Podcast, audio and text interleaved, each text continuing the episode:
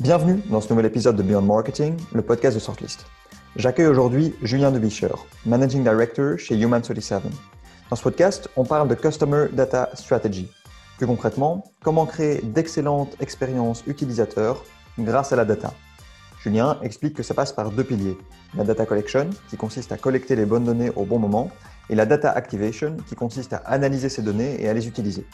Cela dit, pour collecter et activer des données, il est nécessaire de construire une suite d'outils qui le permettent.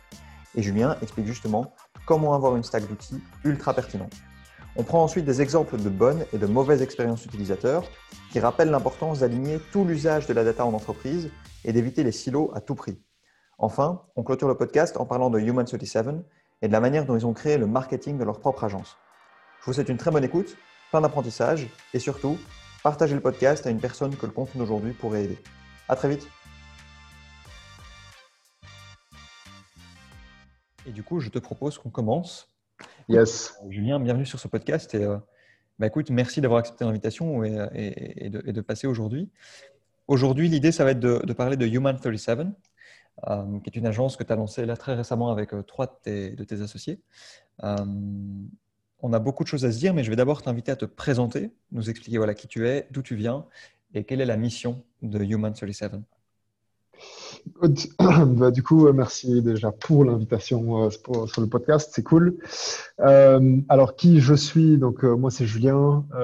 J'ai un parcours assez simple à comprendre. J'ai commencé à bosser pour Semetis il y a euh, en 2014, euh, qui était une agence spécialisée dans tout ce qui est euh, digital advertising et, digital business intelligence, donc plutôt, plutôt l'aspect média au, niveau, au niveau marketing. Euh, j'ai commencé là en tant qu'analyste. C'est là que j'ai rencontré en fait euh, les trois associés avec lesquels aujourd'hui j'ai lancé Human 27. Et euh, voilà, parcours assez classique, on va dire, chez Semetis, évolué au travers de toutes les différentes positions. et j'ai fini par reprendre la gestion de l'agence et devenir managing director de Semetis avec du coup Glenn et Max avec qui, avec qui j'ai lancé aussi Human 27. Euh, qui eux étaient Director of Operation et, Director of uh, Technical Services. Euh, et, euh, et, voilà, et puis, et puis à un moment est venu le temps pour nous de, de, de définir quel allait être notre next step. Et, euh, et c'est là qu'on a commencé à discuter euh, de, de s'associer, de l'idée de lancer, euh, de l'idée de lancer une nouvelle agence, évidemment en se basant sur toute l'expertise et sur toute l'expérience qu'on a accumulée, qu'on a accumulé du côté de Semetis et puis du côté de Forecast pour le quatrième le quatrième associé, euh, qui lui était, avait commencé chez Semetis et puis était passé euh, plutôt côté euh, data engineering, data science, dans des projets cloud assez avancés côté forecast et qui s'est fait racheter entre-temps par, par Devoteam. Et donc, donc voilà, un peu, voilà un peu qui je suis et puis comment est-ce qu'on a décidé de lancer Human 27. Et, grosso modo, Human, Human 27, la, la, mission, elle est assez simple. en fait, notre objectif est vraiment d'aider les marques à offrir de meilleures expériences utilisateurs euh, à leurs clients.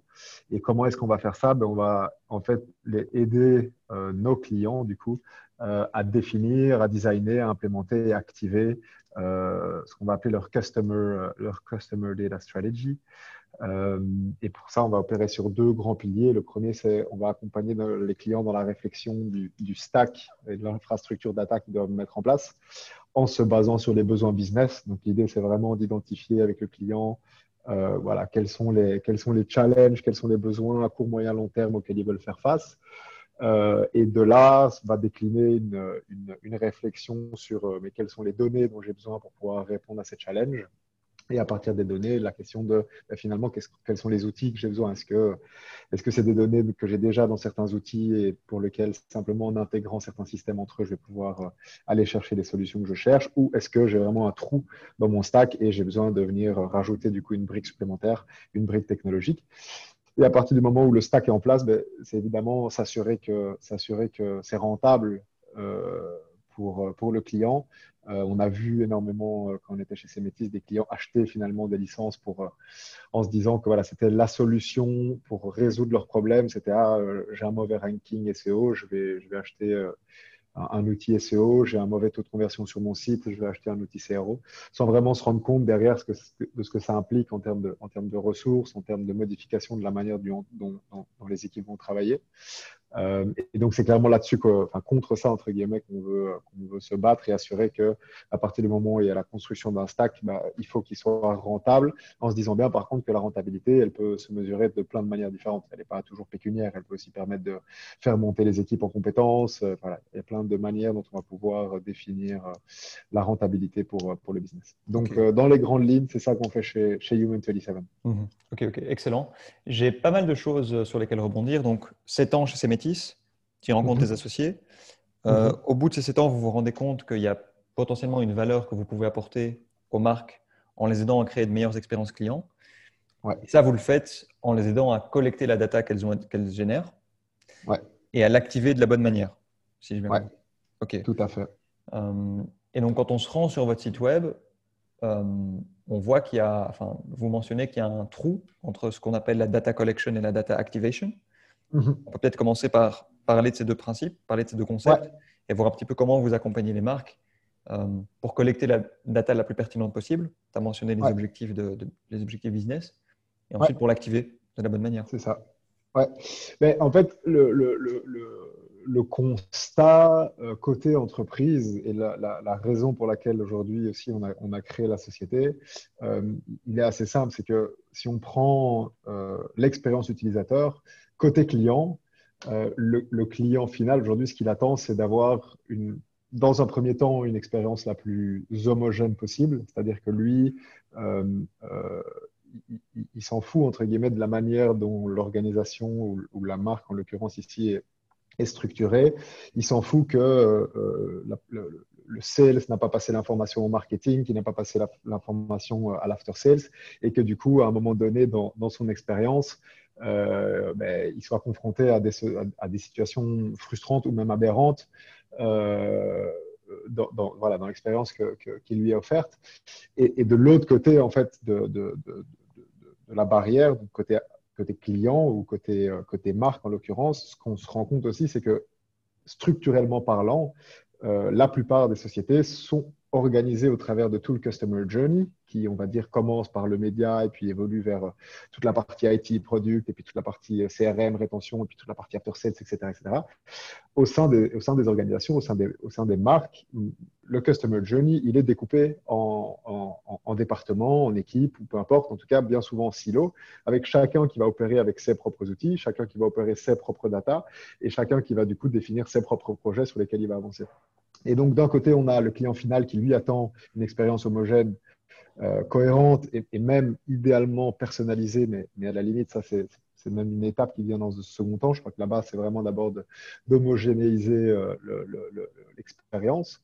Euh, et de l'autre côté de la barrière, on a les sociétés qui ont des silos dans lesquels les gens ne se parlent pas, l'information n'est pas partagée correctement. Et au-delà de ça, en fait, le problème, euh, il, est, même encore plus profond. C'est vraiment, il n'y a pas une vision commune qui aligne tout le monde sur une direction, sur des priorités et sur des objectifs, euh, sur des objectifs à atteindre.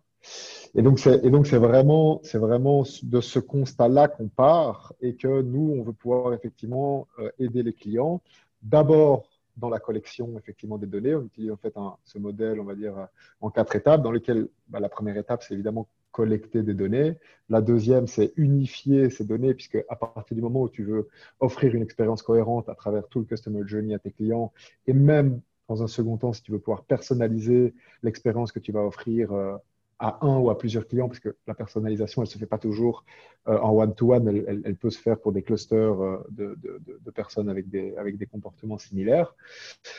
Eh ben, il faut pouvoir unifier cette donnée de ça, il faut pouvoir tirer, entre guillemets, faire les analyses nécessaires, tirer les insights qui vont apporter aux recommandations, qui vont servir, euh, qui vont servir euh, à faire de l'activation. L'activation pouvant se faire au travers de plein de, canaux différents. Tu peux faire de l'activation au niveau média, dans lequel tu vas augmenter la, la cohérence de, ton, de ta communication au niveau CRM, mais même sur ton application, sur ton site internet, ou tu pourrais même imaginer dans tes magasins, si tu as des magasins, si as des magasins, si as des magasins physiques. Donc l'idée, c'est vraiment de effectivement bridger le, aller au travers de, de, de, de, ce, ce, comment dire, de ce cercle vertueux. Euh, par contre, il y a deux éléments qui sont importants. Le premier, ça doit être drivé par le besoin business. Et, de nouveau, c'est là où nous, ce qu'on a vu énormément euh, chez nos clients et, qui explique un peu ce gap qui, existe aujourd'hui entre la collection et, et l'activation, c'est qu'il y a beaucoup de sociétés parce qu'il y avait des gens probablement qui étaient simplement engagés pour faire ce job-là, et donc c'était l'unique job, de s'assurer que le tracking était bien fait. Et donc il y a énormément de sociétés qui traquent des données pour entre guillemets, pas le plaisir de traquer des données, mais parce que tout le monde nous a dit que, ah oui, il y a plein de données, il faut les connecter, il faut les, il faut les avoir à disposition. Mais après, il y a très peu de gens qui se posent la question de, OK, mais comment est-ce que de ces données, je trouve les insights et comment de ces insights, est-ce que je, du coup, je, je, mets en place les recommandations et je, et je, mets en place de, de l'activation qui va me permettre bah, finalement de créer ce cercle vertueux. Meilleure activation dit plus de clients, plus de clients dit plus de données, et puis, et puis du coup, on tourne, on tourne dans, un, dans, un, cercle vertueux. c'est vraiment ça, l'idée qui est, qui est derrière et le gap qui, qui existe aujourd'hui entre le fait de collecter les données et, et le fait de l'activer. Parce que collecter pour collecter, c'est très bien, mais l'un dans l'autre, ça n'a pas beaucoup de valeur ajoutée pour, pour le business. Oui, c'est ça. Et puis même, même à l'inverse, je pense que ça peut même faire du mal parce que tu as beaucoup de bruit, en fait. Et tu as tellement de données qui arrivent, tu sais même plus à quelle, à quelles données il faut prêter attention quelle donnée est pertinente et avec quelles données il faut combiner justement pour pouvoir savoir quel canal activer et sur quel canal se concentrer, sur quel canal mettre du budget pour construire une meilleure expérience client. Euh, et donc là, comme tu l'as mentionné, le truc, c'est de se revenir aux objectifs business pour savoir quelle est la data vraiment pertinente à laquelle il faut prêter attention. Exactement, exactement. ça, c'est même encore, je pense, un, un, autre problème, entre guillemets, c'est le fait qu'effectivement, aujourd'hui, il y a beaucoup d'entreprises qui utilisent la donnée pour justifier leur choix au lieu d'utiliser la donnée pour définir leur choix. Et ça vient bien souvent du fait que euh, ne collecte pas de la donnée pour répondre à un moment donné dans le temps à une question business. On collecte de la donnée pour collecter de la donnée. Et puis on se pose la question de, OK, maintenant que j'ai ces données, qu'est-ce que je vais pouvoir tirer comme valeur ajoutée euh, quelle, analyse est-ce que je vais pouvoir faire, etc. etc. Donc, mmh. effectivement, le, le, besoin de partir de la question du challenge euh, business, il est indispensable pour derrière s'assurer que on ne se perd pas en cours de route, parce que c'est vrai qu'aujourd'hui, il y a tellement de données qui sont, qui, sont, qui sont à disposition. Et là, nous, on parle vraiment de l'entièreté du Customer Journey, donc, donc euh, on, parle vraiment de volume assez important. Si on ne part pas d'une question très spécifique, on peut à tout moment se perdre en cours de route euh, dans la mission qu'on que, s'est définie. Oui, c'est ça, c'est ça. Et tu aurais des exemples de questions qu'on peut se poser concrètement en tant que boîte euh? ben, il, y a, il, y a, des exemples assez, assez, assez basiques. il y a des exemples assez basiques qu'on va pouvoir, qu'on va pouvoir se, poser comme question. Ici, euh, je pense à. Enfin, je viens d'avoir une discussion avec, euh, avec, euh, avec un, un, de mes, un, de mes, associés, Glenn, qui m'expliquait qu'il travaille pour une banque dont on va pas, on va pas citer le nom. Ah non, il travaille pas pour une banque, mais il, pardon, il est, client dans une banque dont on va pas citer le nom parce que l'expérience n'est pas très positive. et qui disait voilà, il, il, a, il a un souci technique et donc via l'application, il, il, rentre un, un ticket en disant qu'il a un problème. Et la première réponse qu'il reçoit, euh, c'est euh, bonjour, est-ce que vous pouvez euh, me donner votre numéro de compte? Ben, Attends, je suis connecté dans mon application. À quel moment est-ce que tu n'es pas capable d'identifier à quel numéro de compte je suis associé? Enfin, il y a un moment mhm. où tout ça, tout ça n'est pas cohérent. Un autre élément qu'il que, a eu récemment, pareil de nouveau, son provider d'énergie dont on paiera de nouveau le nom, qui, euh, qui, lui envoie un mail en lui disant Ah, ça fait euh, un petit moment maintenant que tu es sur un certain plan. Ce serait bien qu'on planifie euh, un call ensemble pour discuter un peu de ton plan et voir si on est toujours dans une opti enfin, si c'est toujours le plan optimal par rapport à, ta situation. Donc, il planifie ce call. Il a le call, la personne l'appelle. La première chose qu'on lui demande, c'est Tu es sur quel plan? Tu, vous êtes en train de m'appeler pour me demander, ok, peu importe. Et au final, la discussion se passe et, euh, et, euh, et en gros, ils lui disent, ah, mais en fait, euh, tu es déjà sur le plan optimal, donc donc il n'y a rien à faire pour toi. Perte de temps, quoi. donc, donc, perte de temps chez eux en interne, perte de temps clairement, clairement pour Glenn. Et, et, en fait, je crois que ça montre très bien à quel point ici l'entreprise, elle veut être euh, elle, veut être customer centric, donc elle veut se poser la question de comment est-ce que je peux aider le client, mais par contre, elle n'a pas du tout réfléchi à l'expérience qu'elle offrait et à, la question de est-ce que ce que je fais est pertinent ou n'est pas, pertinent. Donc, ça, c'est des exemples, on va dire, très concrets de comment est-ce qu'on pourrait éviter ce genre de choses, mais ici, on est plus dans une dynamique de comment est-ce que je vais pouvoir être plus efficace dans les choses que je fais et pas dans qu'est-ce que je, qu'est-ce que je vais pouvoir construire en plus. D'autres questions qu'on pourrait se poser, ce serait bah, typiquement ici, si on prend le provider d'énergie, ce serait de se dire, OK, moi, j'aimerais bien euh, euh, pouvoir prédire euh, le churn pouvoir prédire le churn, enfin, en fait, améliorer la rétention de mes, de clients en étant capable de prédire les clients qui sont en risque de churner pour pouvoir prendre des actions en amont, que ce soit les appeler, que ce soit leur proposer euh, un plan différent, que ce soit leur faire une campagne euh, de, de, médias, etc., Et donc là, la question, ça va être, ah, OK, tu veux pouvoir prédire le churn, mais quel type de données tu as besoin pour pouvoir faire de, la prédiction de churn? Est-ce que tu as déjà ces données à disposition dans des systèmes? Oui, non. Ah, si tu les as déjà, comment est-ce qu'on les intègre? Comment est-ce on unifie cette donnée et comment derrière est-ce qu'on crée les modèles pour pouvoir prédire le churn. Si tu les as même pas aujourd'hui encore à disposition, c'est avec quel outil va te permettre d'aller chercher cette information, quel type d'autres quels autres types de questions tu te poses et comment est-ce qu'on peut ensemble définir du coup le stack euh, qui, répondrait à, tes besoins. Mhm. C'est un exemple hyper intéressant, ce fournisseur d'énergie, parce que tu vois qu'il y a une volonté de fournir une bonne expérience client, Mhm. Euh, en, allant parler au client, en, proposant un rendez-vous, même en lui proposant d'améliorer la situation, en voyant s'il n'y a pas un point plus optimal. Mais je pense qu'on en revient un petit peu au problème de silo que tu mentionnais au début, où tu as d'un côté le marketing qui dit OK, on va être customer centric, on va aller parler au client, et de l'autre, tu as les sales où il y a une connexion qui ne se fait pas entre les deux. Quoi. Ouais, exactement. Exactement, ici, ici c'est très positif. L'idée qu'il y ait de manière automatisée probablement un email qui soit envoyé à toutes les personnes avec qui ils n'ont pas interagi de manière régulière pour avoir ces discussions fait sens. Le problème, et, par contre, du coup, on en, vient à, une discussion qui, qui malheureusement est clé et qui, et qui bien souvent euh, n'est jamais très considéré par, les sociétés, par les marques, parce que ça n'a pas de valeur ajoutée sur le très court terme. Ça n'a de la valeur ajoutée que à partir du moment où on rentre dans des projets plus avancés, qui va être la, la qualité de la donnée. Ici, le problème, c'est que la qualité de la donnée qui a été transférée, euh, pas transférée en l'occurrence, par rapport euh, au plan dans lequel était déjà, était déjà Glenn, ben, si en amont la donnée avait été filtrée correctement, le mail n'aurait jamais dû être envoyé automatiquement pour aller planifier, euh, planifier un, un, système, un, rendez-vous. Et donc effectivement, on a, on a des gens qui réfléchissent, on va dire euh, structurellement parlant ou architecturellement parlant, à comment est-ce qu'il faudrait interagir avec les différentes personnes. Mais par contre, derrière, dans, dans, dans, l'opérationnel des choses, ben, on a des trous euh, assez importants avec du coup une expérience qui n'est pas pas du tout optimale. Oui, c'est ça. Idéalement, ils auraient dû, en fait, idéalement, ils auraient dû envoyer ce mail juste après un relevé de compteur annuel ou un truc dans le genre et voir euh, comment sa, consommation évoluait. Mais bon, c'est une autre discussion. Hein. C'est une autre discussion. Je pense qu'il y avait de toute façon moyen de, faire mieux. Et, enfin, dans tous les cas, ne rien faire ici, pour le coup, aurait été mieux. Et parfois, ne rien faire, c'est mieux que faire quelque chose de mal. Ah oui, c'est clair.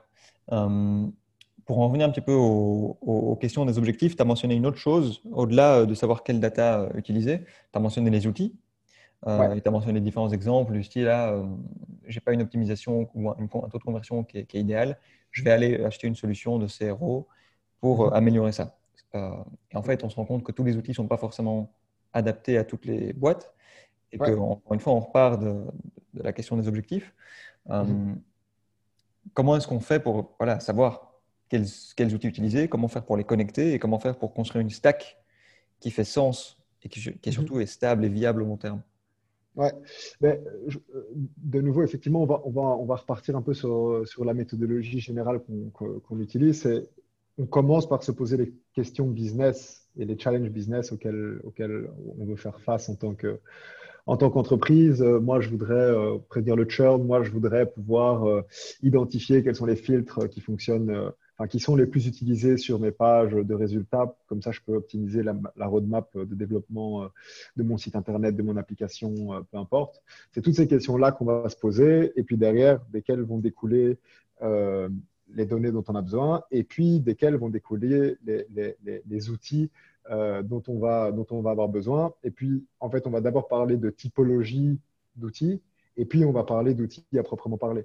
Donc, imaginons que demain, on veut optimiser, disons, l'expérience offerte sur, sur, sur, une application. On va venir à un provider d'énergie qui aurait une application. Ben, la première question, c'est est-ce qu'aujourd'hui, tu es capable de mesurer comment est-ce qu'un utilisateur interagit avec ton application? Quels sont les flows qu'ils vont utiliser? Sur quel, Avec quel contenu est-ce qu'il va interagir? Quels sont les corps qui vont exister entre, entre différentes actions? Sinon, la question, c'est ah, ben, peut-être qu'il faudrait un outil de Product Analytics, si c'est ça que tu veux pouvoir mesurer on, là-dessus, on s'accorde sur ah ben oui, avec du product analytics, je vais pouvoir du coup faire le lien entre un utilisateur et son comportement, toutes les différentes actions qu'il va, va entreprendre au travers des différentes sessions qu'il va pouvoir avoir euh, ou des différentes visites qu'il va pouvoir avoir sur, euh, sur mon application. Et après, la question, c'est bon, ben ok, si tu as besoin d'un outil de product analytics parce que ça va nous permettre de résoudre ce qu'on veut résoudre comme besoin business, mais quel outil est-ce qu'on va venir euh, considérer? Aujourd'hui, il y a des solutions gratuite, et mais, mais, pas spécialement mature comme un Google Analytics 4. Tu vas avoir des solutions plus avancées comme un Mixpanel ou un Amplitude. La question, c'est ben, quels sont les pros, enfin, quels sont les avantages, quels sont les inconvénients de chacune des, solutions et laquelle match avec, euh, avec, euh, avec ton business et avec, euh, avec tes besoins. Donc, c'est vraiment de cette manière-là qu'on va, va, qu'on va avoir la réflexion. Après, ce qui est important, c'est qu'effectivement, il, y a une dynamique d'intégration de, aujourd'hui des systèmes. Et donc, il y a un moment donné dans le temps où le but, c'est vraiment de lister tous les, euh, tous les besoins business en se disant bien que de toute façon, c'est des besoins qui vont évoluer dans le temps. Hein. Ils vont évoluer parce que le business va évoluer, ils vont évoluer parce que le contexte va évoluer, et ils vont évoluer parce que les outils même, eux, vont, être amenés à évoluer. Mais à un moment donné dans le temps, on va, vouloir lister au travers des différents départements euh, euh, qui, vont être, euh, qui vont être impliqués, marketing, product, data, etc., etc. ce qui existe. En, essayant de rester à un niveau quand même suffisamment méta pour que ce soit impactant, mais suffisamment concret pour qu'on puisse en tirer un projet direct. Donc, typiquement, je voudrais pouvoir prédire le churn, c'est assez concret, à, l'instar de je voudrais pouvoir traquer tel bouton qui va être déjà beaucoup trop micro euh, euh, en tant que, en tant que, enfin, comme projet à part entière. Et à partir du moment où on a défini ce que tout le monde avait besoin, on va pouvoir identifier tous les outils qu'on va avoir besoin en se disant que, de nouveau, l'idée, c'est de pouvoir prioriser le développement. Et donc, on va construire ce qu'on appelle un blueprint dans lequel on définit, OK, ben voilà la vision de ce à quoi le stack doit ressembler demain par rapport à tous les besoins business euh, qu'on a, listé, a listé ensemble. Et voilà comment est-ce que les différents blocs vont venir s'intégrer. Voilà comment est-ce que toute ta partie euh, A-B testing va se connecter avec ta partie analytics. Voilà comment est-ce que tu vas venir unifier toutes les informations et toutes les sources de données que tu vas utiliser pour ta CDP. Voilà où est-ce que tu vas venir positionner ton data warehouse dans lequel tu vas pouvoir euh, faire tourner tes modèles prédictifs, dans lequel tu vas pouvoir faire ta segmentation utilisateur, etc. etc. Voilà comment est-ce que cette information elle va être réinjectée au travers de ta CDP ou X ou Y. Voilà comment est-ce que de ta CDP, tu vas pouvoir pousser dans tes outils de médias, dans tes outils de CRM, dans ton, outil de, de, dans ton engagement platform pour faire de la, de, la push notification, du pop-up, etc., etc. Et donc, on va construire un, blueprint, on va dire, relativement théorique sur lequel tout le monde est aligné et puis, on va commencer à construire l'outil, enfin, on va commencer à construire le stack de manière progressive en attaquant chacun des problèmes business un par un sur base d'une priorisation qui aurait été fait, euh, qui fait avec tout le monde. Donc, euh, donc c'est vraiment de cette manière-là qu'on part d'un besoin business vers l'identification des outils, la sélection des outils et puis la construction progressive, euh, la progression, la construction par exemple progressive d'un stack, en se disant bien que voilà, 3, 4, 5, 6 mois plus tard, un an plus tard, en fonction de la vitesse à laquelle on va évoluer sur les projets, et on va se rasseoir autour de la table. Ah, et quel est le statut sur les besoins business? Est-ce que c'est toujours les mêmes? Est-ce qu'il y en a qui ont disparu? Lesquels est-ce qu'on a pu déjà résoudre? Lesquels viennent s'ajouter de manière euh, euh, supplémentaire?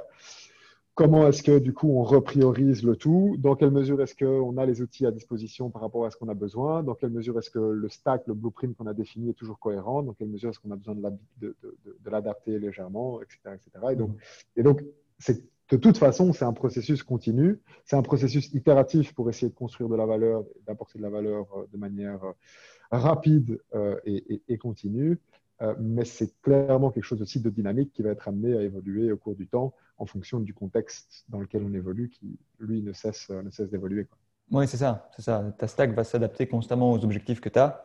Et comme tu le dis, euh, c'est itératif. Donc, euh, admettons, tous les ans, tu dois te, reposer, te remettre autour de la table avec toutes les parties prenantes, se reposer les questions de où est-ce qu'on va et surtout de qu'est-ce que ça a donné, cette stack, est-ce que ça a été efficace ou pas?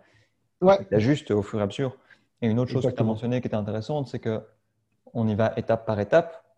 Donc, par exemple, d'abord collecter les datas. Bah, quel outil nous permet de collecter les datas? Vous implémentez cet outil, vous collectez, mhm. et puis ensuite, c'est étape par étape euh, pour atteindre euh, les objectifs qui ont été cités. Quoi. Exactement. Même, même dans un premier temps, euh, le but est, même d'essayer de travailler avec ce qu'il y a à disposition pour essayer de, parce que pour essayer de prouver la valeur du projet, pour pouvoir embarquer tout le monde dans, la, dans la discussion. Parce que ce qu'on se rend bien compte aussi aujourd'hui, c'est que d'une manière ou d'une autre, étant donné que nous, on vient se positionner de manière holistique au sein de l'entreprise pour essayer de s'assurer que d'orchestrer finalement de manière globale au travers de tout le user, le customer journey et donc au travers de tous les départements une vision sur la stratégie customer data à mettre en place, ben, en fait, on se rend bien compte qu'on force un espèce de, de, changement organisationnel puisque nous, on demande à tout le monde d'être assis autour de la table et ce n'est pas spécialement quelque chose qui se faisait, euh, qui se faisait par, le, par le passé. Et donc, euh, euh, pouvoir mettre en place un POC ou deux POC qui va nous permettre de finalement euh, prouver la valeur de manière relativement facile sans devoir acheter un outil, sans devoir implémenter un outil, mais en travaillant sur les données qui sont déjà à disposition, bah, ça va permettre de rassurer tout le monde et du coup d'aligner tout le monde dans le besoin d'aller plus loin dans cette, dans cette réflexion et dans cette, dans cette dynamique. Ouais, ouais. Ok, ok, ok. Juste POC, Proof of, proof of Concept. Proof of Concept, ouais, ouais. Ok, ok. Euh, et je reviens aussi sur CDP, donc Customer Data Platform. J'imagine que c'est tous les outils que vous mettez en place pour collecter et activer la data. Euh, la CDP, en fait, aujourd'hui, tu, dois vraiment l'avoir comme euh, un outil qui va te permettre d'unifier c'est deux choses en fait. C'est un, c'est enfin c'est plus de choses que ça, mais on va on va le simplifier en deux choses. Un, c'est un data pipeline, donc ça va connecter euh, entre des sources de données et des destinations. Les sources pouvant être ton site, ton application, euh, je sais pas, ton, CRM, ton ERP, tes bases de données internes, peu importe, et tes destinations pouvant être euh, bah, ton site aussi si tu as envie, pouvant être tes outils médias, pouvant être ton CRM aussi, enfin voilà, euh, un, data warehouse, etc.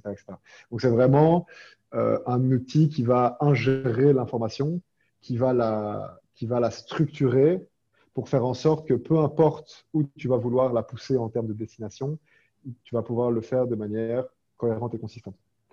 Et puis, ça, c'est la base. Et puis, on top de ça, ce qu'ils font, c'est qu'ils construisent, euh, on va dire, des, moteurs d'identification euh, dans lesquels le but est vraiment d'unifier, en fait, autour de un ou de plusieurs identifiants uniques, que chacun des, utilisateurs va faire.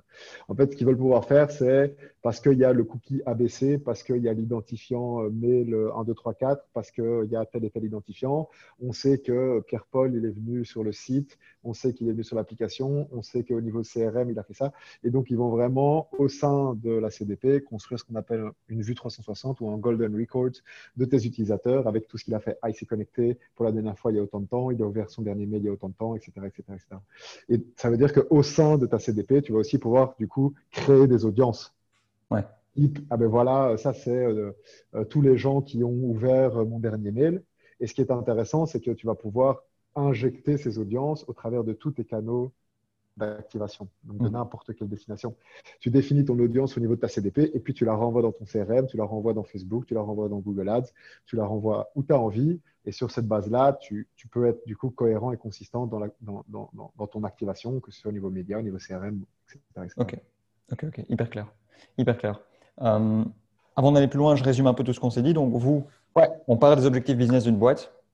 Ouais. À partir de là, on se pose la question de savoir quelles sont les datas les plus pertinentes à collecter. Vous implémentez l'outil le plus pertinent en fonction de l'objectif et de l'entreprise en question pour collecter ces données. Vous les collectez. Il y a une analyse qui est faite et ensuite il y a une mhm. activation qui est mise en place euh, mhm. sur base des insights qui ont été tirés euh, de ces Exactement. données. Euh, une fois que vous faites ces recommandations, ok, voilà, sur base de ces données qu'on a collectées, c'est telle et telle chose qu'il faudrait mettre en place. Est-ce que Human 37 va plus loin et aide ses clients et accompagne ses clients dans la mise en place de ces solutions euh, Ou est-ce que vous vous arrêtez vraiment à la, à la suggestion des solutions qui devraient être mises en place par l'entreprise? Ouais. Donc, de toute façon, nous, ce qu'on fait, c'est qu'effectivement, on accompagne dans toute l'intelligence, on va dire, qui vient en avant. On accompagne aussi dans la recommandation des actions qui vont devoir être mises en place et on accompagne dans la mise à disposition de la data, euh, des segments, ou peu importe ce que ça peut être, pour les équipes qui vont être amenées à, à gérer opérationnellement les choses.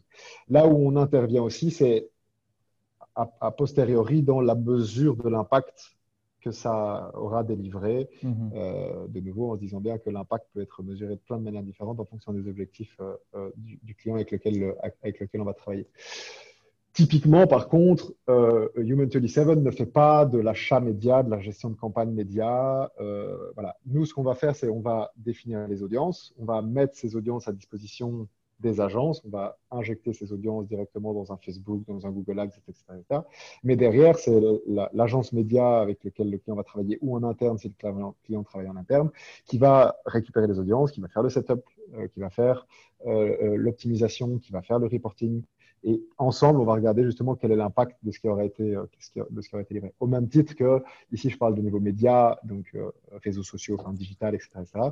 Même chose pour pour le CRM. C'est pas nous qui allons mettre en place euh, les campagnes d'automation de CRM, etc., etc., qui vont, qui allons les optimiser, qui allons euh, écrire le contenu. Euh, voilà, tout ça, il y a des agences aujourd'hui qui sont spécialisées dans tout ce qui est digital advertising, tout ce qui est automation, email, CRM, etc., etc. Nous, on veut être complémentaire à ces agences-là et on veut certainement pas être compétitrice mmh. avec elles.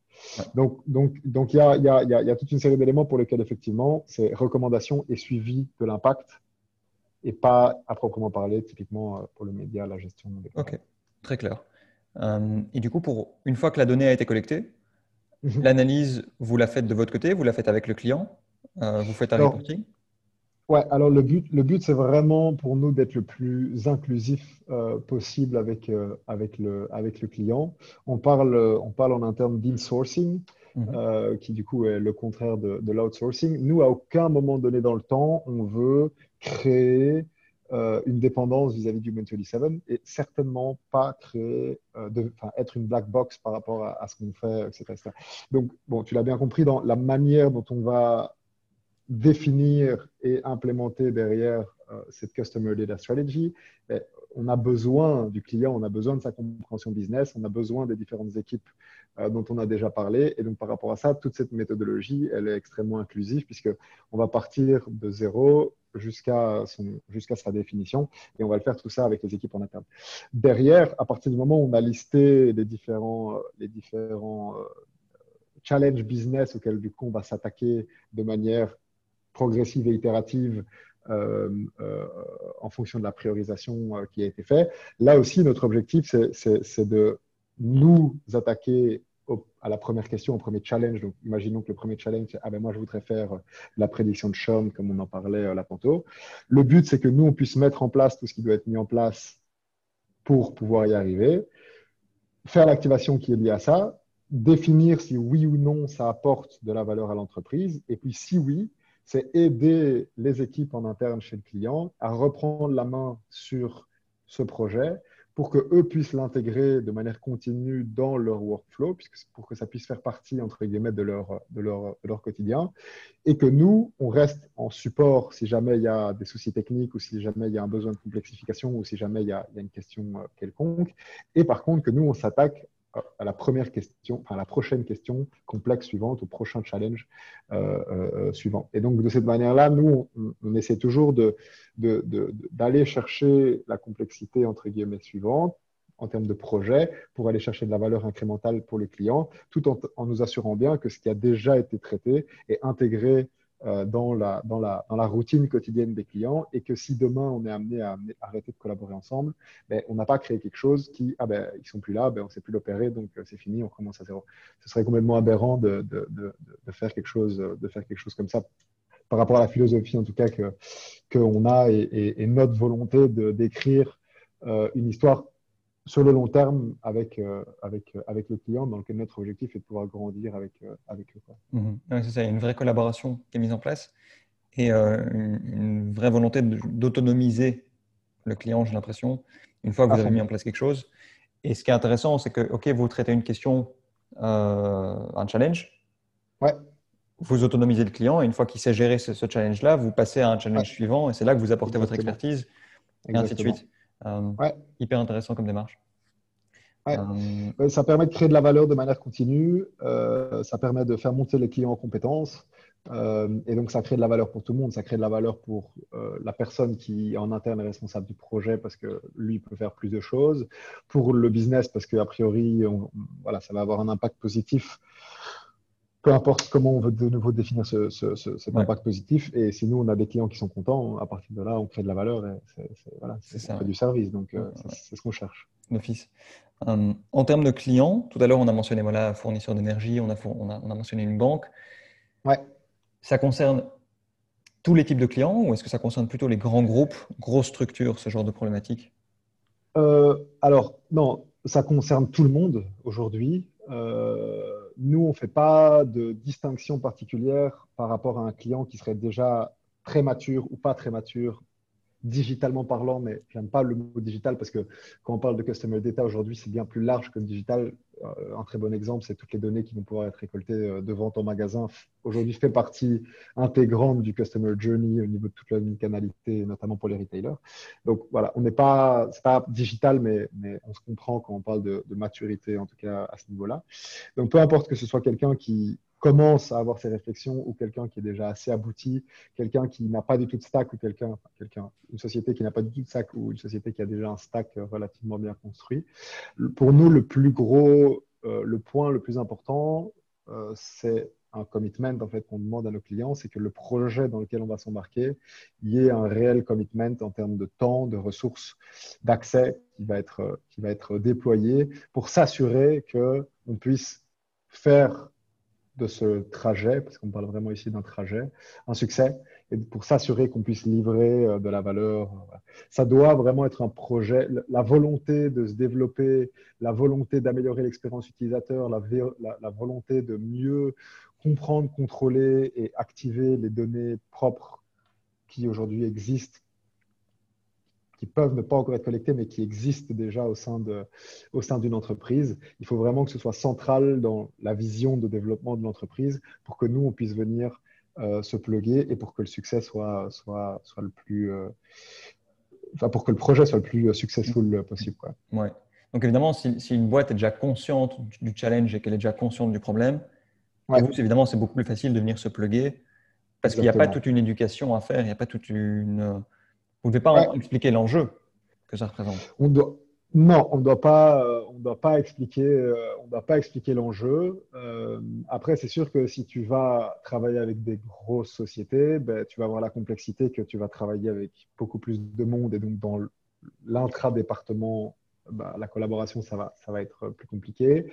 Et puis de l'autre côté, si tu vas travailler avec des plus petites entreprises, tu vas parfois être confronté à la problématique que soit les moyens sont moins importants, notamment pour pouvoir déployer euh, certains outils euh, pour lesquels les licences sont importantes, ou même parfois que euh, il n'y a pas toujours la capacité, le contrôle nécessaire, on va dire, sur la chaîne end-to-end qui va nous permettre d'aller collecter et, toute mhm. l'information qu'on veut, veut, pouvoir, veut pouvoir avoir.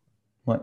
Et Ici, d'expérience, est-ce que tu constates qu'il y a déjà une certaine maturité dans les boîtes avec lesquelles tu as pu échanger ou est-ce qu'au contraire, il y a encore pas mal d'éducation à faire euh, Alors, le truc, c'est que ouais, nous, aujourd'hui, on, se positionne, euh, on se positionne de manière. Euh, enfin, on, a attaqué le marché, on va dire, européen, c'est peut-être un peu large, mais en tout cas, la Belgique et puis tous les, tous les, pays, tous les pays limitrophes, UK, France, Allemagne, Pays-Bas, Luxembourg. on travaille déjà aujourd'hui avec deux boîtes à Amsterdam une boîte à Londres, donc euh, le club de foot de Tottenham, et puis deux boîtes ici, euh, deux boîtes ici en Belgique. Et c'est et on a pas mal de discussions avec différentes sociétés euh, ici en Belgique.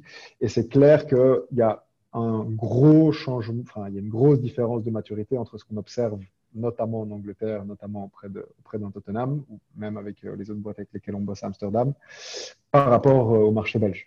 Que ce soit d'abord dans organisationnellement, parlant, euh, il y a des positions qui existent déjà euh, au sein de ces, boîtes qui vont être euh, justement des gens qui sont responsables de s'assurer que tout ce qui est customer data au sens large est utilisé, est collecté, est activé pour le bien de la collectivité, on va dire, et où il y a déjà une collaboration assez forte qui se fait entre les différents départements.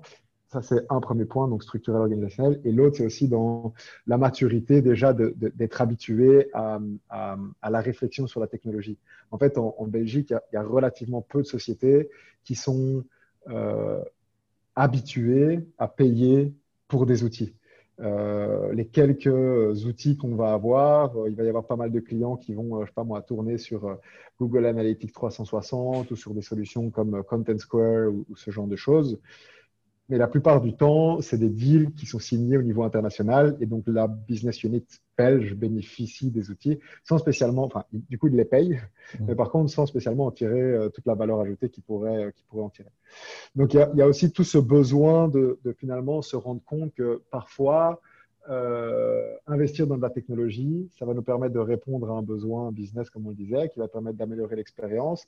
Et donc, oui, c'est peut-être quelque chose un peu plus long-termiste, dans lequel je vais devoir mettre de l'argent aujourd'hui pour récolter les fruits dans un petit peu plus de temps. Là où on va dire que la plupart des sociétés euh, belges aujourd'hui réfléchissent très fort en mon acquisition. Comment est-ce que j'arrive à atteindre mes chiffres d'acquisition? Et peu importe que euh, j'ai besoin de 100 000 personnes pour faire un client, entre guillemets, sur mon site, c'est comment est-ce que j'amène les 100 000 C'est pas comment est-ce que j'amène les 1 euh, qui sont clients. C'est pas en me disant, mais en fait, si j'améliore euh, mon taux de conversion, j'ai plus besoin que 10 000 personnes pour aller chercher mon 1. Ça va me permettre de diminuer les investissements que je dois faire en médias.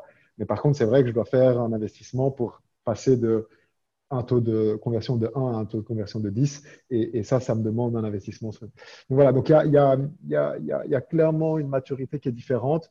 La plupart des clients avec lesquels on on parle aujourd'hui, ils sont clairement dans une dynamique de Ah, ok, ce que vous présentez, c'est très intéressant, c'est clairement ce qu'on a besoin.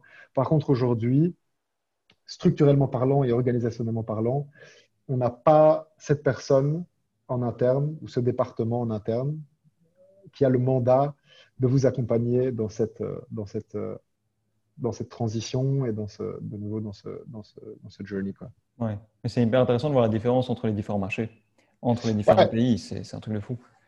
C'est effectivement assez, assez impressionnant et, nous, ça fait partie aussi de la mission. C'est que, en vrai, c'est quelque chose qu'on sait depuis, ça fait, depuis un moment, même, même, quand on était chez Cemetis, on se rendait bien compte qu'il y, avait, euh, y avait une vraie différence entre les Pays-Bas, les UK, et puis, euh, et puis la Belgique, les, pays scandinaves aussi, euh, ils, sont, ils, sont, assez avancés.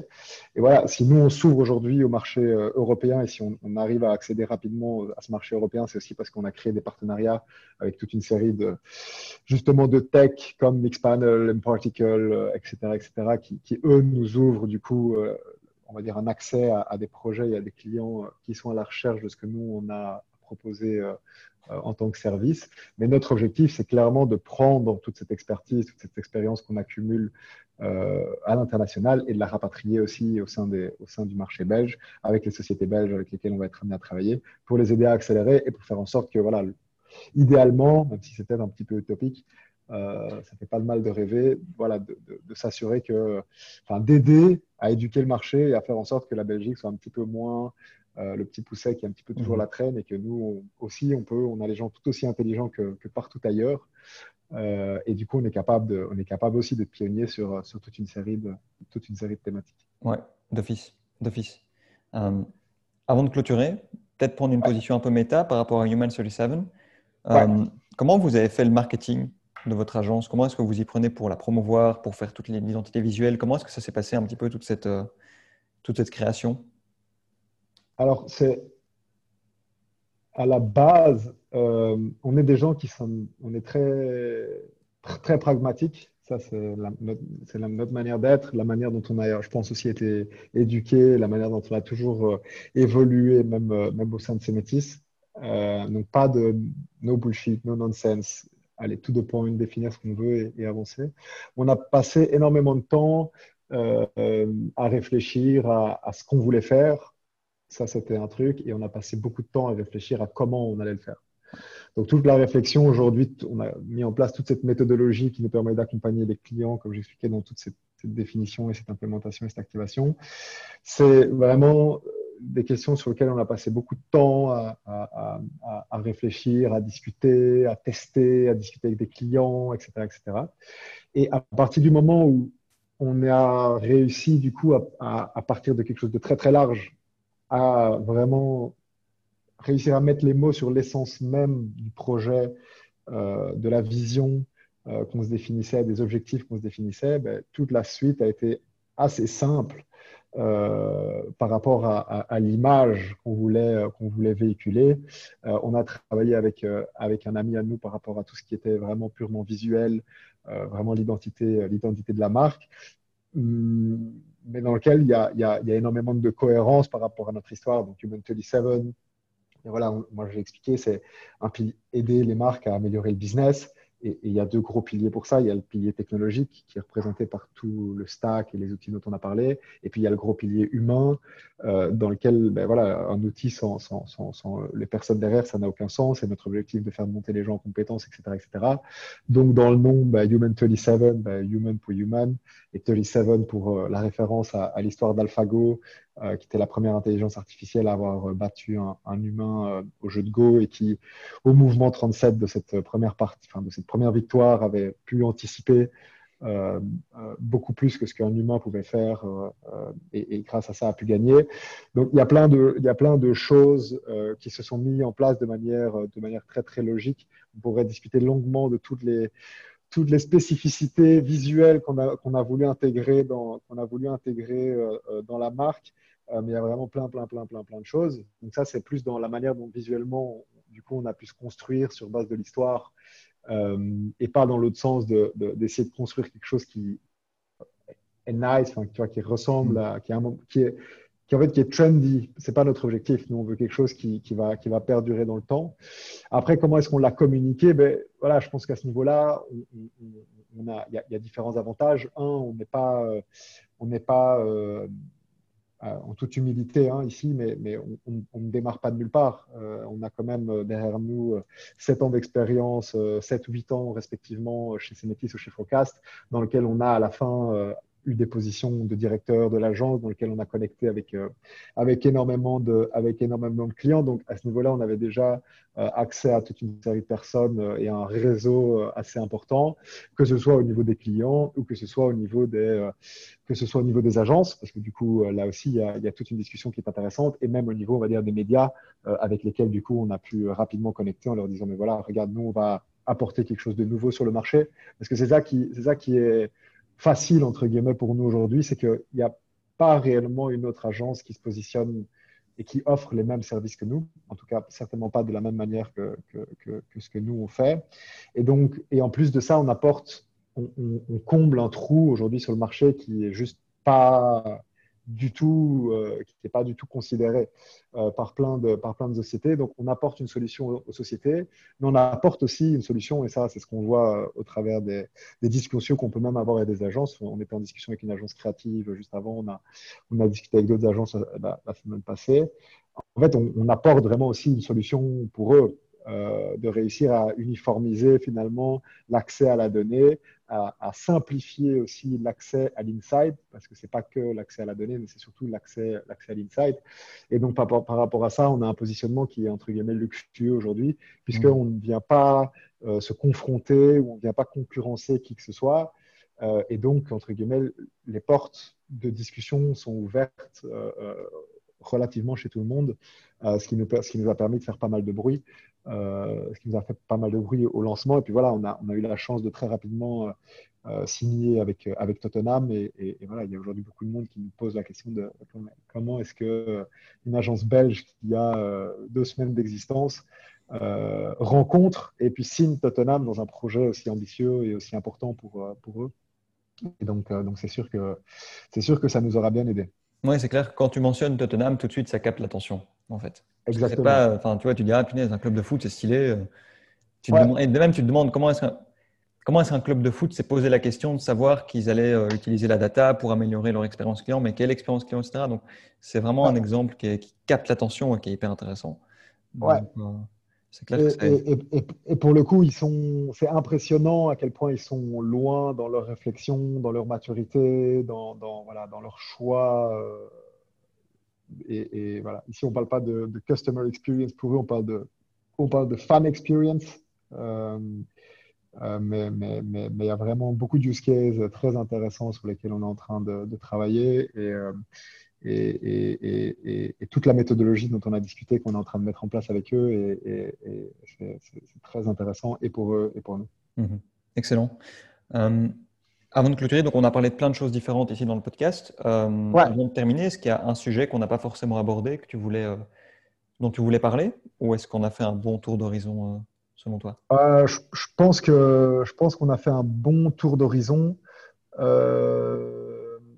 y a un, élément sur lequel on n'est pas trop abordé. Je pense qu'il est important de le mentionner parce que parce que parce que malheureusement, enfin, ou heureusement en fait, euh, ça, ce serait euh, un autre débat qu'on pourrait avoir, mais, euh, mais, il est venu modifier énormément la manière dont on peut appréhender tout ce qui se fait au niveau data client. C'est tout l'aspect privacy qui, qui, voilà, qui d'une manière ou d'une autre, est côté client final, de nouveau, il y a aujourd'hui une certaine maturité, prise de conscience de Ah, mais en fait, on collecte mes données, moi, je voudrais savoir ce qu'on va en faire. Et de l'autre côté, avec euh, les, tech providers, euh, Apple et consorts, qui sont venus mettre des limites aussi pour aider finalement le client final à mieux, à mieux, à mieux comprendre tout ça.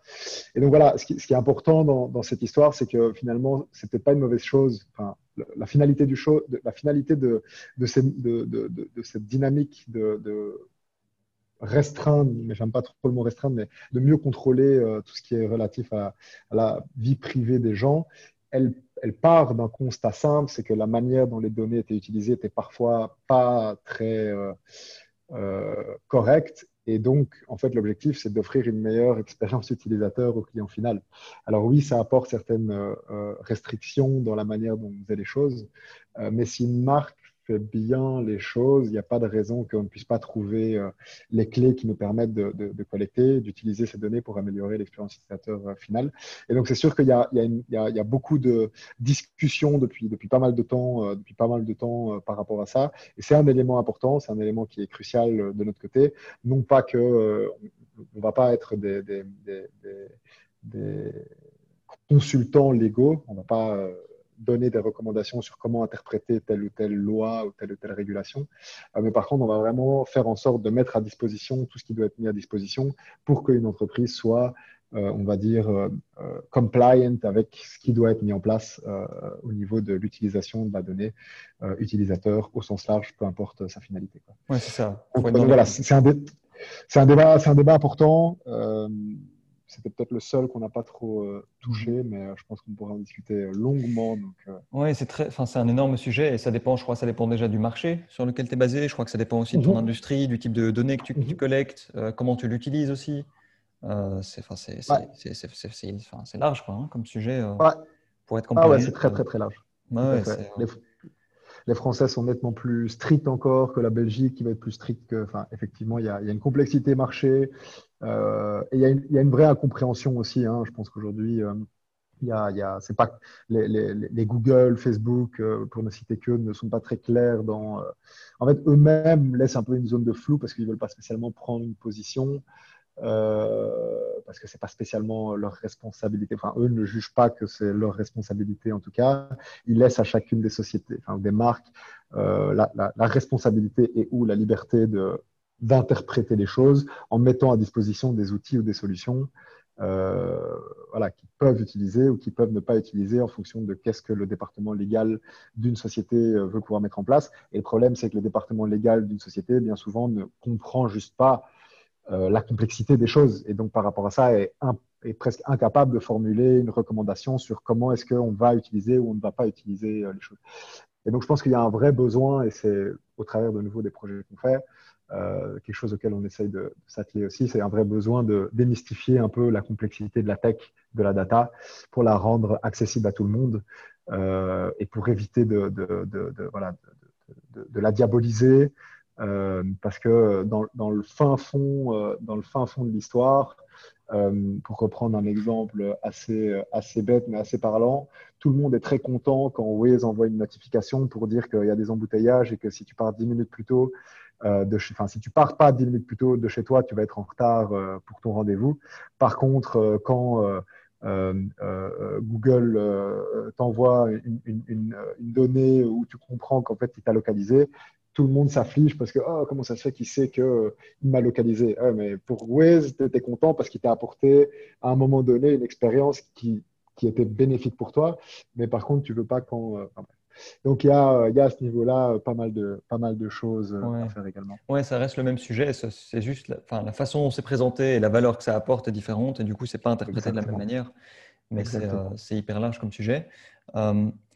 si jamais les gens veulent en savoir plus, est-ce qu'il y a un endroit où on peut les renvoyer? Où est-ce qu'ils peuvent aller si jamais ils veulent en savoir plus sur ce que vous faites ou, même venir te contacter si jamais euh, ouais. possible? Ben, Alors en direct euh, sur le site internet, donc euh, human37, H-U-M-A-N 37.com, sur les réseaux sociaux aussi, Facebook, LinkedIn principalement, Instagram, pareil, Human37. Et puis si jamais vous voulez envoyer des mails en direct, soit sur LinkedIn, Julien De ou alors via mail, donc julien at human37.com.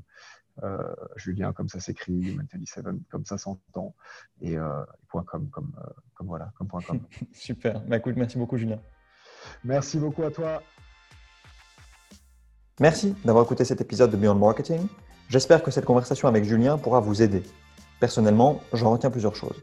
Je retiens d'abord l'importance de se questionner sur ses objectifs avant de commencer à collecter des données. Comme on l'explique à plusieurs reprises le podcast, la base d'une Customer Data Strategy dépend des objectifs qu'on veut se fixer. Je retiens ensuite les différentes questions à se poser pour construire une suite d'outils qui va permettre de collecter, analyser des données et construire une bonne expérience client. Enfin, je repense à cet exemple de la banque et du fournisseur d'énergie. Je retiens l'importance de briser les silos et de partager les données en interne afin d'être aligné sur l'expérience proposée au client final. Encore une fois, j'espère que cet épisode vous a plu. Je vous souhaite une excellente journée et on se retrouve bientôt dans un prochain épisode de Beyond Marketing.